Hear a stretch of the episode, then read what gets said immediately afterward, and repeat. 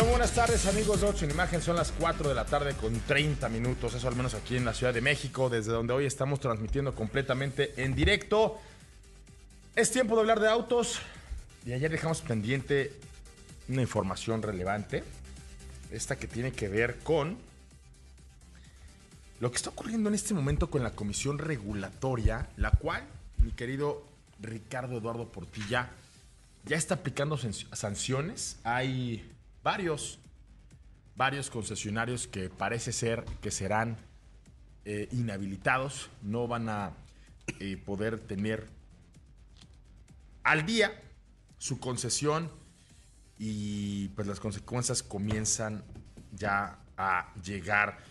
No es, no es algo que de lo cual se platique frecuentemente, pero cuando un concesionario que se dedica a vender combustible no cumple con lo que la concesión le demanda, puede llegar justo a esta circunstancia en donde, pues, al final del camino, puede incluso perder la concesión. También vamos a hablar acerca de la mía, porque esta asociación de la industria automotriz está advirtiendo que este fenómeno migratorio que se está dando en este momento va a traer consecuencias relevantes en temas de comercio. Obviamente ellos no, no pueden llegar a, a meter la mano o a opinar sobre si el precio de la tortilla o si los teléfonos móviles va a verse afectado, pero en donde sí creen que va a haber una afectación, esto por todos estos fenómenos migratorios que no son exclusivos de nuestro territorio, sin embargo, aquí se agudiza la situación porque es un territorio que se utiliza para llegar a la Unión Americana, territorio estadounidense, va a afectar finalmente al comercio de vehículos. Y también vamos a hablar acerca de cómo es que hoy la gente está apostando más por el tema del arrendamiento. Era algo de lo cual se venía hablando desde hace ya muchos años en otros países, en otros mercados. El arrendamiento es el instrumento más popular a través del cual la gente se hace de un vehículo. Sin embargo, en México esto pues no es así, pero hay, hay un repunte, un ligero repunte del cual vamos a hablar también en un momento. Por ahí con el señor Héctor Ruesga se, digna aparecer. También vamos a hablar acerca de la caja de doble embrague. Pero bueno, eso va a ser en un ratito. Vamos a enlazar a Pablo Alberto Monroy Castillo, quien se fue a Monterrey, allá. Eh, específicamente se fue a Nuevo León.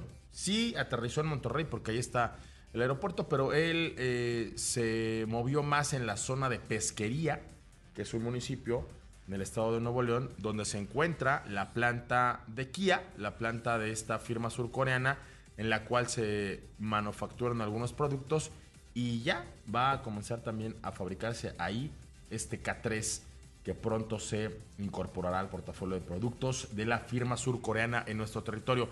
De eso vamos a hablar el día de hoy, mi querido Ricardo Eduardo Portilla. ¿Cómo estás? Buena tarde. ¿Qué pasa, mi querido Cris? Muy buenas tardes. Sí, efectivamente, el señor Pablo Monroy anda en Pesquequía. En Pesquequía. Ya me.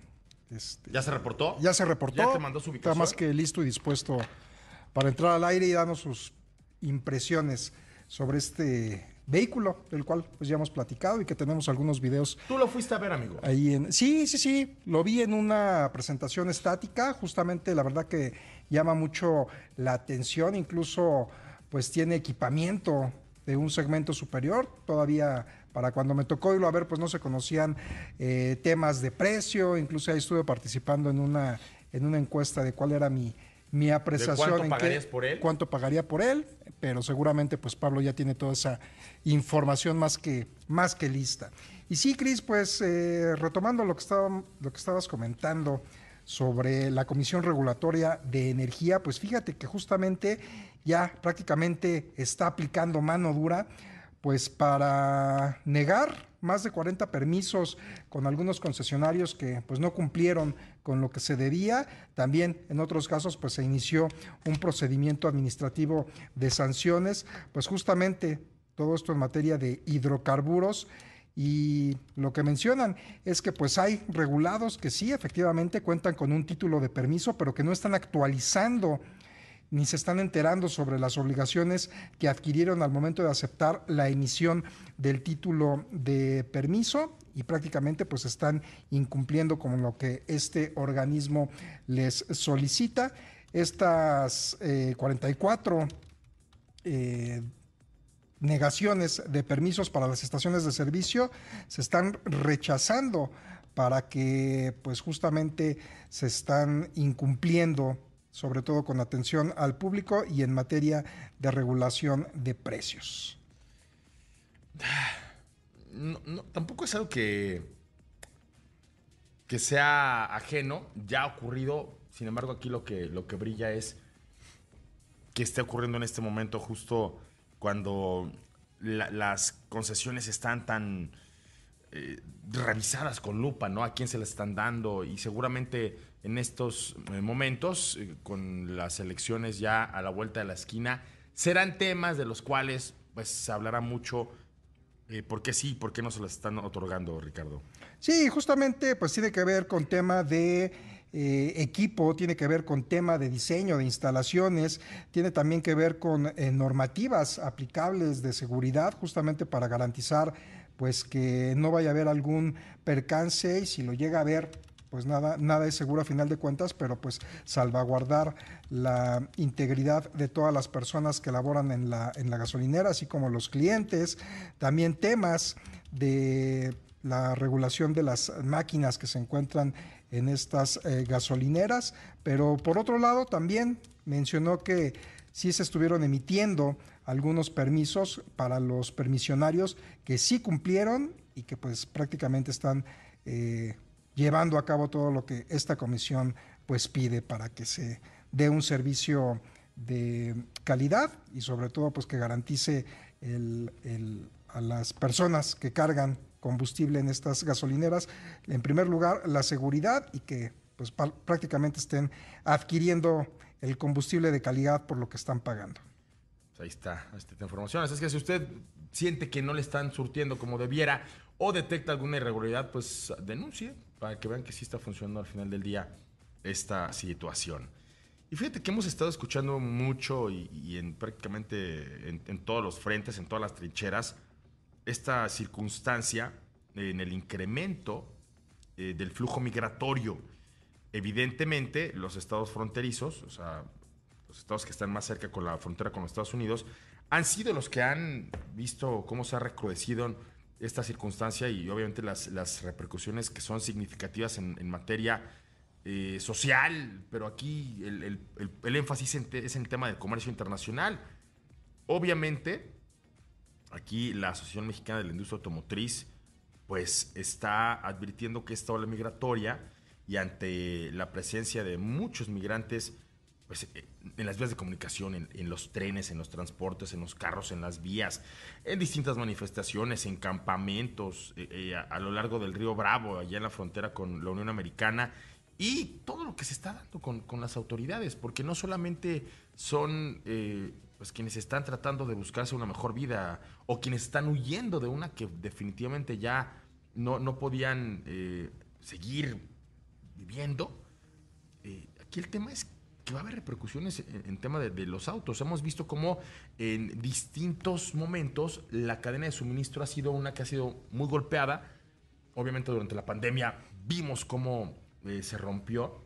Posteriormente vimos cómo había crisis, perdón, en muchos eh, sectores, por ejemplo, en el transporte, en el de las aduanas, y esto obviamente le pega a la disponibilidad. Hoy la mía advierte que habría que redoblar los esfuerzos en cuanto al diálogo y a la colaboración con las autoridades de los Estados Unidos para buscar acuerdos que, permitan resolver estos temas que son muy delicados y que ya están teniendo eh, afecciones relevantes, mi querido Ricardo. Sí, justamente la mía pues está, como bien mencionas, Cris, pues advirtiendo sobre repercusiones significativas en el comercio internacional con la frontera de Estados Unidos y prácticamente pues que la industria automotriz pues no se va, no se va a salvar. Eh, mencionan principalmente que pues ante la suspensión de trenes de carga por la presencia de los migrantes, también todo el tema de pues las manifestaciones, los paros que se están haciendo en eh, materia de transporte con la frontera, pues va a repercutir negativamente, pues sobre todo con el tema de la exportación, la importación también. Mencionan y nos recuerdan que justamente la importancia de la industria automotriz para México radica en que representa casi el 4% del Producto Interno Bruto Nacional y el 20.5% del Producto Interno Bruto manufacturero, más que ningún otro sector, esto según la mía. Y sí, pues justamente mencionan, es muy pronto para saber las eh, repercusiones económicas, pero eh, argumentan que definitivamente pues sí lo, sí lo va a haber. Pues ahí está esa información, hay que estar atentos a ver cómo le pega al comercio internacional, Ricardo. Oigan, y otra nota interesante, ya son las 4 de la tarde con 41 minutos, tiene que ver con esto que ocurre eh, en el instrumento, en los aparatos, en las formas que utilizamos para poder hacernos de un vehículo, para poder resolver los temas de movilidad. Aquí nos están mandando un comunicado de parte de Bitcar, en donde dicta que el incremento ha sido hasta un, de un 35% en la venta de autos que están eh, siendo obtenidos obviamente para, para movilizarte a través de un arrendamiento. Entre el primer semestre del 2021 y 2023 creció en un tercio la cantidad de vehículos adquiridos para emplearlos en arrendamientos. Esto de acuerdo a información de la AMDA. Roberto Esparza, director de Bitcar, considera que el alza en las tasas de interés y en el precio de los autos, evidentemente está llevando a la gente a analizar de qué forma se pueden hacer de un vehículo de una forma más flexible y con una menor inversión. Esta tendencia que se puede apreciar en los últimos tres años, obviamente lo que ocurrió con el tema del COVID es algo que también nos hizo replantearnos de qué forma íbamos a obtener un vehículo, le está dando a esta, a esta figura en particular un interés, un crecimiento eh, muy relevante que pudiera ser de hasta un 35%, como lo acabo de decir, y lo cual, pues obviamente, va a hacer que los instrumentos y que las financieras y que la gente que nos está dando los vehículos, pues opte por tener mejores ofertas en el tema del arrendamiento. De acuerdo a esta, a esta información, la Asociación, la Asociación Mexicana de, la, de Distribuidores de Automotores, la AMDA, está advirtiendo que actualmente los vehículos ligeros financiados pasaron de representar un 6.3% a un 8% en este 2023, lo cual se traduce en que el número de unidades adquiridas vía financiamiento pasó de 20.830 vehículos a 28.213 vehículos, eso en el primer semestre de este 2023. Vamos un corte, estás en Autos en Imagen. 4 de la tarde ya con 47 minutos y llega a tambor batiente y con la mejor actitud que le he visto en los últimos años. el señor Héctor Ruesga. Amigo, ¿cómo estás? Muy buena tarde. Cristian, amigos de Autos en Imagen, muy buenas tardes. Y martes del Garage. ¿Qué te pasó? ¿Por qué vienes tan de buen humor? Siempre, siempre andamos de buen humor, señor Moreno. siempre ver a mi querido Ricardo Portilla y a Eric siempre. Te extrañamos en el Auto Show Imagen Puebla. Siempre los alegra. Sí, Vic, estuvieron ahí divirtiéndose un buen rato. Hubo coches bonitos. Te hubieras... Te hubieras divertido mucho. Sí, sin, sin, duda alguna, así es. La gente, amigo. Y un chilito en nogada en Casa Reina. En este... Sí, por ahí nos hicieron llegar un obsequio, precisamente. Este... Además, ¿mandaron regalos? Sí, sí, mandaron un disco de frenos, un, un buen pisapapeles o para poner una lámpara muy, muy interesante lo que hicieron con eso y sí, se agradece con mucho gusto. Así es. No te presentaste por allá. Temas de trabajo, había que estar en unas reuniones el ah, sábado, entonces. Eso sí, eso sí. es, una Pero planeación. estuvimos este domingo también saliendo de tu reunión. La planeación de eventos es la que nos tiene, nos tiene ahorita un poquito ocupados. Yo creo que te pasó lo mismo que, que, a mi cuñado, que dijo, nos hubiéramos parado temprano el domingo y nos hubiéramos ido. Te lo juro, mi, mi hermano dijo, híjole, al final ya lo pensamos demasiado. ok. ¿No? Pero así es, pero aquí estamos, sin duda alguna. Con todo el gusto y toda la actitud. Cuéntame, mi querido Héctor Hoy vamos a hablar. Hemos traído durante las últimas semanas el tema de las transmisiones. Ya hablamos de la tecnología, de las transmisiones automáticas. Hoy toca el turno a la transmisión automática de doble embrague. Así es. Una que desde mi punto de vista es la más sofisticada, es la más rápida, mm. es eh, también una que no solamente te permite tener esta sensación de control sobre los cambios, sino que además cuando ves el resultado en vehículos obviamente de alta gama, a mí me ha tocado por fortuna manipular una PDK en una muy buena cantidad de vehículos de la marca Stuttgart, de la marca Porsche, pues puedes ver que realmente ya este, esta añoranza por las transmisiones automáticas, perdón, esta añoranza por las transmisiones manuales, cuando lo estás comparando contra una PDK, ya estás en otra categoría. Sí, así es. Hemos hablado estas tres semanas de transmisiones automáticas, mitos, leyendas, cuál es la más eficiente, la más satanizada como la CBT, la que más tradición, más años tiene y más confiable sigue siendo convertidor de par. Y hoy le toca a la de doble embrague, DCT, DCG, de diferentes formas le llaman. También a final de cuentas, las siglas, las letras es Double Clutch Transmission o sistema de doble embrague en otras marcas. Es un sistema tal cual lo dice, dos cloches. Imagínate un clutch de bochito, que es el clutch que más o menos todos podríamos tener en la, en la mente o, o poder entenderlo. Eric no, porque creo Dos. que no, no había nacido cuando descargaron de los Dos en uno. Y lo que más llama la atención cuando se hizo este desarrollo, sin enredarnos mucho técnicamente, esta transmisión se caracteriza por una cosa muy, muy especial. Tiene dos trenes de marchas, es decir, vamos a pensar que dos cajas montadas en una. En equipo, En mitad, equipo. mitad. Pero una lleva los, eh, las, las marchas nones, primera, tercera, Uno, quinta, 307. exactamente, y la otra lleva las marchas pares Dos, cuatro, seis. con reversa. Entonces, ¿qué es lo que hace esta caja? Prácticamente tienes, vamos a pensar que vas en primera marcha, al mismo tiempo tiene enganchada la segunda marcha. Al mismo tiempo, la computadora ordena los dos, las dos marchas, pero un embrague está activado, un clutch está trabajando, por eso vamos avanzando en primera. Imagina usted que está formado ahí en la fila de los tacos. Puede ser tacos o quesadillas, lo que usted quiera. Y cuando tú vas acabándote uno, le tocaba esto a Pablito. Yo alguna vez me tocó ir a comer. Ya con él. tenías el otro, ¿no? Y entonces, antes de que te acabaras el taco, ya estás pidiendo el otro, de tal suerte que no se te enfría y no tienes este, esta pérdida de tiempo entre que te vuelves a formar o entre que pides el otro. En consecuencia, pues te los vas echando como. Una, una forma muy, muy sencilla de explicarlo. Entonces, ¿qué sucede? Tienes dos marchas seleccionadas, una trabajando, una activada, y la otra está esperando la señal que es prácticamente en milésimas de segundo, en centésimas de segundo, hace el cambio, activa el otro embrague y suelta el otro. Entonces, es una de las maravillas, es una de las transmisiones que más rápido puede hacer el cambio entre marcha y marcha. Todo esto gracias a la, básicamente mecatrónica, que es una combinación de electrónica, de mecánica, de hidráulica, que lograron los ingenieros desarrollar. Se logra esta transmisión. Es la más emocionante, sin duda alguna. Si quieres acercarte a lo que es manejar un Fórmula 1, a manejar un Le Mans, un WEC, son transmisiones muy parecidas, tienen otras cosas las de pista, pero como siempre hemos platicado, de las carreras de Fórmula 1, de WEC, de rallies, de todo lo que ha sucedido en automovilismo deportivo, de las carreras ha bajado esa tecnología ya desde hace algunos años y ya la logramos vivir hoy en día de manera emocionante, justamente en la etapa, en los últimos más de 10 años tiene esta transmisión. Pero aquí es lo que a mí me ha gustado. En estos últimos 10 años hemos vivido este cambio a los vehículos híbridos o eléctricos que hoy están más que nunca sobre la mesa en el mercado.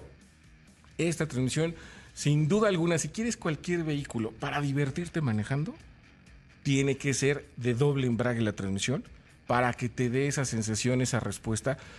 Y es una de las transmisiones más socorridas en los vehículos de alta gama deportivas.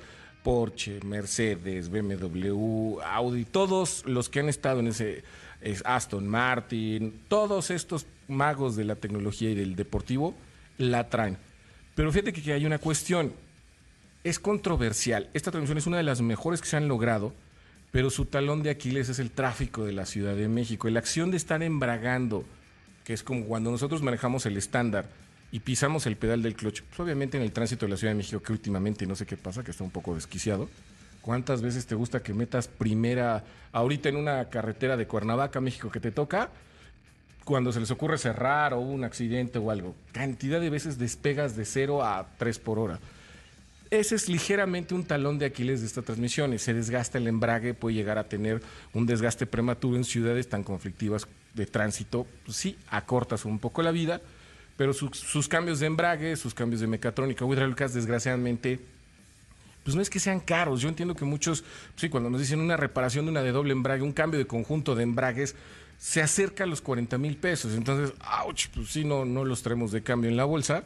Pues sí, amigo. Pero, híjole, por la cuestión de cómo se maneja y cómo se comporta, esa sensación cuando llegas a las curvas o cuando llegas a hacer un track day, o que la puedes disfrutar en carretera manejando con prudencia, híjole, la sensación es muy parecida a cuando haces retrocesos de marcha o vas avanzando en una moto. Es una sensación muy similar para los amigos que manejan moto y para los que no se han dado cuenta que los cambios son prácticamente muy rápidos. Y pam, pam, pam. Esa es la sensación que da la de doble embrague en las versiones deportivas. Se trabaja, se maneja muy bien, es muy emocionante. También tiene su talón de Aquiles, no existe transmisión perfecta.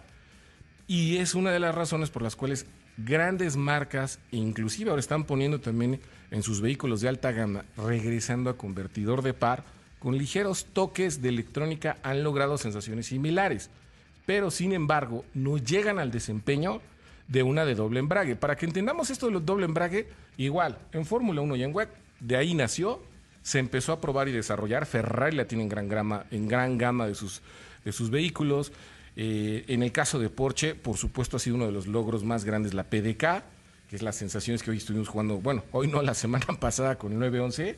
Fue una maravilla gozarlo en la pista. Es esa emoción que te da esta transmisión. ¿Tiene cuidados y mantenimientos? Sí, también muy, muy en su punto, muy en sus tiempos y kilómetros. Cambios de aceite, filtros. Y es una de las transmisiones que la mayoría de veces sí requiere un ajuste de embragues.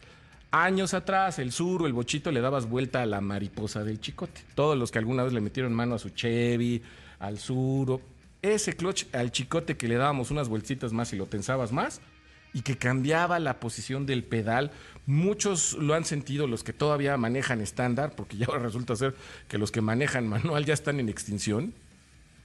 Esa sensación del pedal del clutch, que era más largo, más corta, el ajuste en estas transmisiones de doble embrague se hace con el escáner, se hace con la computadora, se hace con la electrónica. La electrónica entra en un proceso de ajuste básico y vuelve a sentir dónde los embragues actúan y le da mejor desempeño y mayor duración, porque trabaja de manera más eficiente y evitas ese desgaste prematuro. Entonces, cambio de aceite de sus lubricantes que llevan en algunos casos hay embrague seco y embrague húmedo, son la misma transmisión, muy similar comportamiento, pero llevan dos aceites o uno solo. Entonces, para cada una de estas transmisiones es muy importante. Llevan dos aceites, las de embrague seco, que es uno hidráulico y uno de engranes, y en las de embragues húmedos llevan un solo aceite, precisamente. Hay varias marcas, diferentes precios de, lubricantes, y la mayoría de los talleres ya puede llegar a hacer los ajustes básicos. Ahí está. Entonces, mantenimiento preventivo. Aceite, filtrito en algunas y su ajuste electrónico, su ajuste básico. Es importantísimo mantenerlo frecuentemente. Ahí está. Vamos, son cortes, regresamos. Estás en auto, sin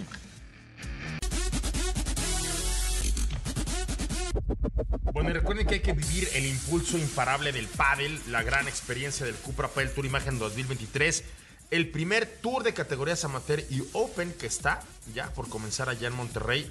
Acompáñenos del 5 al 8 de octubre en el club 76 Pueblo Serena de la ciudad de Monterrey. Más información en www.cuprapadeltourimagen.mx o al teléfono 22 23 46 56 59. Repito, 22 23 46 56 59. Cupra para el Tour Imagen 2023.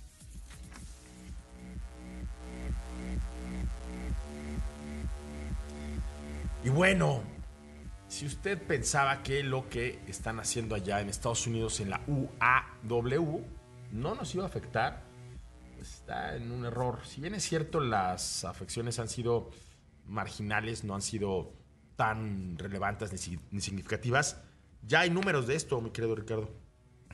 Sí, justamente la industria nacional de autopartes, Cris, pues está estimando una disminución del 0.3% en tema de exportación de autopartes derivado de la huelga de la UAW. Esto justamente desde que se eh, inició la huelga hace 15 días, hasta, la, hasta el día de ayer, y esto representa aproximadamente, pues, eh, como te decía, 0.3% de pérdidas en el tema de las exportaciones, que significa a 280 millones de dólares en la producción nacional de autopartes, que representa el 0.3% de las exportaciones realizadas a Estados Unidos. Esto justamente pues menciona la eh, industria nacional de autopartes que estaría pegando fuertemente de sumarse tanto más fábricas a la huelga de Estados Unidos, de la UAW, y así también como pues el tiempo que tarden en dar solución.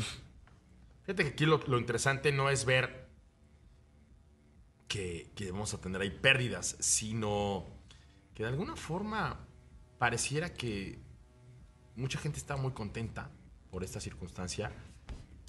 No, pues mira, le está yendo mal a los gringos, este, ellos están peleando por los derechos.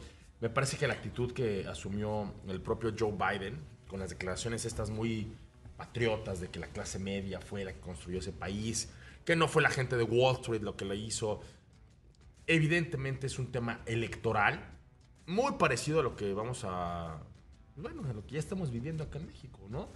Declaraciones que son obviamente muy cercanas a tratar de quedar bien con las masas, con la gente, de ganar votos, o sea, un- una actitud totalmente no, no de un gobernante, sino de un candidato. Y ya estamos viendo que aquí esas, esas eh, negociaciones también nos van a afectar. Desde un principio había que, había que leer todo como, como región. El haber estado inmersos en un tratado de libre comercio, en donde lo que ocurre con Canadá, que también pasó por su proceso ahí álgido de negociación con el sindicato, lo que pasa con Estados Unidos y lo que pasa con México, no podemos separarlo. Es algo que ya se desarrolló como una región. No es que ojalá y le vaya mal a los gringos, no. Si les va bien a ellos, nos va bien a nosotros. Sí, y además hay que sí recalcar, Cris, la, la INA es muy enfática que justamente pues están haciendo proyecciones, o sea, no, es, son, no son cifras que realmente ya estén sucediendo porque depende mucho del tiempo que se vaya a tomar la, la huelga, el tiempo que se extienda, el número de fábricas que se estén sumando. Entonces prácticamente pues lo que están haciendo son proyecciones pues para tomar medidas y saber pues cómo, cómo actuar. También eh, realizan el cálculo de justamente que pues eh, lo mencionan que México representa el 86% de la producción nacional, de acuerdo con cifras, pues justamente de esta misma asociación. Entonces, nada más para eh, pues estar conscientes de la importancia que es esta industria de, la, de las autopartes para nuestro país. Y mira, sí creo que estamos lamentablemente muy ajenos a lo que tendríamos que estar haciendo como país para favorecer la atracción de nuevas inversiones, para favorecer la atracción de inversionistas, de más eh, fábricas, de, de más centros de manufactura, de, de más proveeduría. ¿Sabes lo que, lo que está ocurriendo, por ejemplo, ahorita en términos de cómo se está generando la energía limpia de este país, Ricardo? Sí, Poco se habla de ello. O sea, yo escucho mucho del Tren Maya, yo escucho mucho del aeropuerto Felipe Ángeles, yo escucho mucho pues, de, de- estas obras. Poco escucho de lo que estamos haciendo para transformar la generación de energía en este país en energía más limpia. Poco escucho acerca del marco legal, de cómo se está trabajando. O sea, sí escucho que los diputados y los senadores están trabajando en otros chismes que se pelean por si van a dejar o no pasar a la gente del INAI, pero quisiera escuchar más acerca de cómo se está desarrollando toda la infraestructura de parques industriales, de carreteras, de transporte, de seguridad para que quienes vienen a eh, eh, poner sus, sus plantas en este territorio, pues tengan el, marco, ¿no? Pero bueno, eso es una carta Santa Claus que voy a poner este 24 en mi. Sí, que justamente muchas de las eh, empresas que ya están generando eh, pues actividades en nuestro país dependen mucho de la visión global que estas empresas tengan, justamente porque no nada más se trata de estar creando productos, a final de cuentas, que sean amigables con el medio ambiente, sino que tiene que ser prácticamente todo el proceso, el proceso de manufactura, pero también que los proveedores sean eh, tanto el tema de sus, de sus eh, eh, autopartes, de sus productos, sean amigables como en el medio ambiente, también el tema de la logística, del transporte. Entonces sí, justamente pues se tiene que dar todas las condiciones necesaria, necesarias para que las industrias puedan estar pues justamente con todo este eh, esquema que se está planteando en todo el mundo. Fíjate que Leina mandó justo cuando empezó la huelga una propuesta que me pareció muy sensata y que ahorita, el último tweet que subieron hace. Son las 3, 5. Hace dos horas. Dice: La INA pone capacitación para fortalecer la industria automotriz y de autopartes. Te invitamos a una capacitación técnica desarrollada en colaboración con la INA oficial. Y esta tiene que ver con mejorar conocimiento de maquinado, piezas más rentables y mejores tiempos de proceso, menor desperdicio y más calidad, conocimiento normalizado en sus equipos de trabajo, promoción a miembros. Es lo que tenemos que hacer. Si no, se va uno a trabajar, mi querido doctor Ruesga, ¿no te vendría bien a ti una capacitación por ahí a buen precio? Claro que sí, siempre se agradece y sobre todo sabes que hay muchos jóvenes que sí tienen ganas de aprender en diferentes profesiones, en diferentes oficios y muchas veces no es tan accesible o no es los o se llenan los grupos o no está a la altura la nueva educación o estas nuevas capacitaciones de lo que está ahorita vigente o de lo que viene en tecnologías o en este tipo de cosas. Entonces es importante que se desarrolle mucho más eso. Esto es absolutamente correcto. Pues vámonos. Hablando de inversiones y hablando del marco o del lugar en el que tendría que venir más, el RAD Electronics acaba de inaugurar su planta ya en Apaseo el Grande. Una instalación que va a Perdón, hacer las placas del circuito impreso, Ricardo. Sí, justamente, y como bien mencionas, Chris, pues ya está inaugurando esta, esta planta. Hoy fue cuando la, la inauguró. Esta pues eh, empresa prácticamente eh, lleva invertidos 12.5 millones, esto en la entidad, y nada más es eh, en lo que va pues prácticamente creciendo, agarrando fuerza. Se inauguró, como te decía, el día de hoy, estuvo presente el gobernador del estado y sí, se dedica, entre muchas otras cosas, a la fabricación de placas de circuitos impresos que se utiliza en muchísimas industrias, entre ellas la automotriz. Sí, pero hay más, ¿no? O sea, ellos hacen también herramientas eléctricas, electrodomésticos, línea blanca, jardinería, eh, pues muchas cosas. Aquí el tema es una, una planta de ensambles de la placa del circuito impreso. Así es que, pues más, más inversiones como esta. Esta directamente allá en Apaseo Grande, ustedes, ustedes bien saben que ahí hay un, boom importante de manufactura en el estado de Guanajuato. Y es proveedor de importantes empresas como, por ejemplo, Bosch, creo que es la que podemos identificar más, que está relacionada justamente con la industria automotriz. Saludos a la gente de Bosch, muy, muy pendiente siempre de autos en imagen. Y bueno, vámonos con esto. Híjole, yo quiero ver el vaso medio lleno, pero a veces tú me dices unas declaraciones que me hacen enojar, Ricardo. De acuerdo a los, a los datos, a las cifras que tiene el INEGI, nuestro territorio es uno que cuenta con una de las más grandes tasas de motorización, una de las tasas más altas. Ellos eh, de acuerdo a las cifras que recaudaron hasta agosto de este año, contabilizan 36 millones 812 mil 412 vehículos en circulación. Esto sin contar los, los, los, vehículos que tienen que ver con el transporte público, ¿no? Autobuses y camiones, eso no está ahí. Ahora, hablan acerca de lo que genera en términos de contaminación y, que su solución, una solución desde mi punto de vista un tanto, pues, ¿cómo te lo diré? Mal reflexionada, porque es una reflexión muy, muy burda, es que si hay menores autos, pues habrá una menor contaminación. Yo quiero mandarles un mensaje a estos este, genios que dedujeron esto. Pues también es más fácil poner un mejor combustible. Claro. Uno más limpio. Mejorar las vías de comunicación, las calles, que no estén con baches, con tantos topes, que los semáforos estén sincronizados. El transporte público. El transporte público, por supuesto, funcione. No digo que no. su, solución de vamos a poner menos coches para disminuir la contaminación está bien, sí.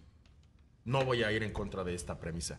Pero también hay, alrededor de todo esto, otra, otra tanta cantidad de cosas por hacer y lo del combustible, se lo dije en tres patadas. O sea, yo llegué ahora que estuve allá en Alemania y había cinco distintos combustibles y tú los podías elegir, el que quisieras. Distintos octanajes, unos más o menos contaminados. Obviamente el precio es distinto. Sí, a final de cuentas. Y a final de, y ahora que viene los nuevos combustibles sintéticos que se, están desarrollando, a ver en qué, en qué precio terminan al mercado finalmente. Pero son los desarrollos que vienen precisamente para bajar contaminación. Y efectivamente, la solución no es menos coches a veces, no es la mejor quizá. No digo que no, o sea, también Cristian Moreno dijo que no era la solución. A ver, no. Lo que estoy diciendo es que es la más burda, la menos inteligente, la menos reflexionada.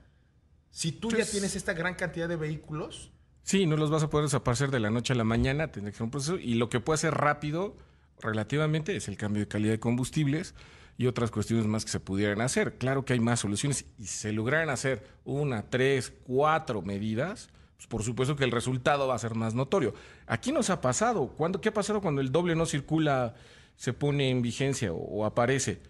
Pues sí, no ves la mitad de coches circulando, el problema de transporte público, no hay taxis, no hay Ubers, no hay este transporte. ¿Y qué pasa? Con- todos estamos en, en crisis y no baja la contaminación.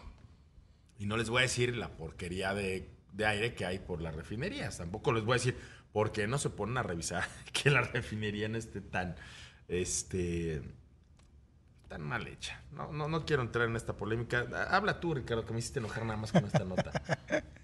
Sí, a final de cuentas, y como bien mencionan, es un tema, una responsabilidad conjunta. Si bien es cierto que sí se llegó a esta pues cifra de vehículos circulando, o sea, no estamos hablando de los que existen, de los que están estacionados, simplemente circulando 36 millones 812 mil 402, entonces pues hay que buscar eh, soluciones alternas ante esta problemática. Casi 37 millones de vehículos. Vamos a un corte y regresamos. Estás en Autos en Imagen. Y si usted está esperando el cuarto bloque para enlazarnos con Pablo Alberto Monroy Castillo, se va a quedar con las ganas de escuchar la terciopelada voz del señor Monroy. Pero en su lugar, pues podemos decir la información que él nos iba a contar. Ya está la prueba de manejo de este Kia K3 que tú fuiste a ver hace algunos meses. Es un vehículo más largo, es un vehículo mejor equipado, es un vehículo que asume ya la nueva línea de la firma surcoreana. Es un vehículo que también vemos eh, muy actualizado en cuanto al panel de instrumentos. La renovación que tiene la, firma es eh, total. Lo hemos visto en Celtos, lo hemos visto en Sportage, lo hemos visto en Miro. Va a llegar eh, posteriormente a Sorento, pero el, el K3, que es el sustituto del Río, ya llega con este paquete, con estas innovaciones. Es una nueva plataforma, es un vehículo que se ve más moderno, es un vehículo mejor equipado. Es un auto que bajo el cofre conservará este motor 1.6 litros de 121 caballos de fuerza y 111 libras-pie de torque. Tendrá una transmisión manual de 6 velocidades o una automática con el mismo número de cambios. La versión tope será esta GT Line que tendrá en lugar del motor 1.6 un motor 2 litros, es decir, ya le dan un upgrade a este vehículo similar al de Sportage. ¿Por qué? Porque este motor te va a dar 150 caballos de fuerza y 141 libras-pie de torque con esta transmisión automática de 6 cambios. Es decir, habrá 1, 2, 3, 4, 5, 6, 7 escalones en este Kia K3. Arrancando, ojo, ahí saquen este. Saquen el libro de apuntes, porque esta va a ser de las mejores opciones del segmento. 313 mil 900 pesos por un auto recién desempacado de la fábrica. El escalón más alto, el séptimo, el del K3 GT Line de 2 litros, va a tener un precio de 452.900 pesos. Y bueno, ¿qué, ¿qué, estamos encontrando de entrada? Pues el motor de 121 caballos no está mal. La transmisión automática de 6 velocidades, que es con la que empieza el K3. Recordemos que Kia ya había empezado a hacer estas cosas de quieres una transmisión automática, ahí está y no te voy a castigar en el precio. En seguridad mantienen la propuesta. Desde el básico ya tienes 6 bolsas de aire. Si es que a este K3L le puedes decir básico, digo, más bien desde la versión de entrada ya tienes 6 bolsas de aire. Ya hay aire acondicionado, ya tienes control electrónico de estabilidad y un sistema de infoentretenimiento que hace uso de una pantalla de 8 pulgadas. Si le subes tantito la, la vara, te vas con rines de aluminio de 15 pulgadas con los espejos laterales calefactables, ya con un sistema de audio de 6 bocinas, cámara reversa y la transmisión manual de 6 cambios. Es decir, el LX, que es una versión arriba de K3, tiene la versión manual. Después viene la versión EX, esta ya tiene un clúster de instrumentos digital de 4.2 pulgadas. Y si te vas al EX Pack, pues ya empiezas a incorporar LED, tapicería de piel, un sistema de infoentretenimiento ya de 10.25 pulgadas, es decir, ya le pones más equipo. Este viene a pelearse contra el corazón de los eh, vehículos de volumen de este país. Es decir, vamos a encontrarnos ahí al Onix, al City, al Mazda 2 Sedan, que por mucho era de los más eh, atractivos por, la relación costo-beneficio. Este le viene a ser un frente importante a este Mazda 2 Sedan. Ahí también tenemos, por ejemplo, el Hyundai, el HB20. Y si te pones quisquilloso ante la ausencia de un Gol, pues a lo mejor tendrías que compararlo contra un Virtus o contra el Versa, que es el, el, best seller de, de, los sedanes subcompactos de este país. Puede ser. Sí, sin duda alguna, un, un nuevo gran competidor, el nuevo chico de la calle.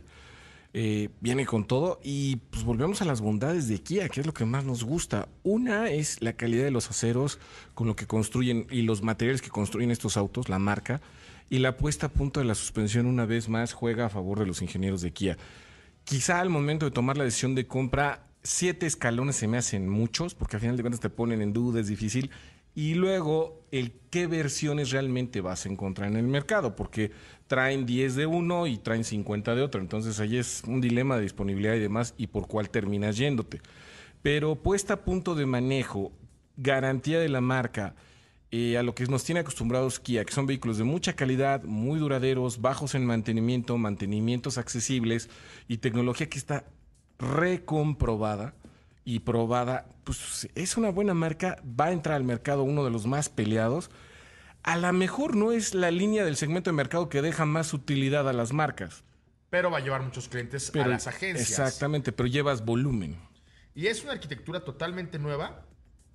Sí tiene la misma plataforma del río, pero mejoraron suspensión, rigidez estructural, es más grande, es un vehículo de 4.55 metros de largo es uno de los más grandes de esta categoría y su cajuela, por ejemplo, es de 544 litros. La gente que busca este vehículo sí se fija en todos estos datos. ¿Por qué? Porque ahí un auto con una cajuela más grande es un auto más popular, porque ahí un auto con una mejor percepción y este tiene un aspecto futurista muy marcado, tiene iluminación LED para las personas que nos están viendo a través del canal 3.4 de televisión abierta. Es un vehículo que sí te ofrece este toque más futurista del segmento y lo acabamos de platicar hace unos días con, con Celtos. Creo que le están poniendo la carne en donde tiene que ir. Si nos vamos al tema de las asistencias, que yo soy muy pro seguridad en esos, en esos segmentos, vemos que las seis bolsas de aire lo hacen bien, el ESC lo hace muy bien. ¿Por qué? Porque ya tienes asistencias electrónicas que te ayudan a prevenir y anticipar un probable accidente, mi querido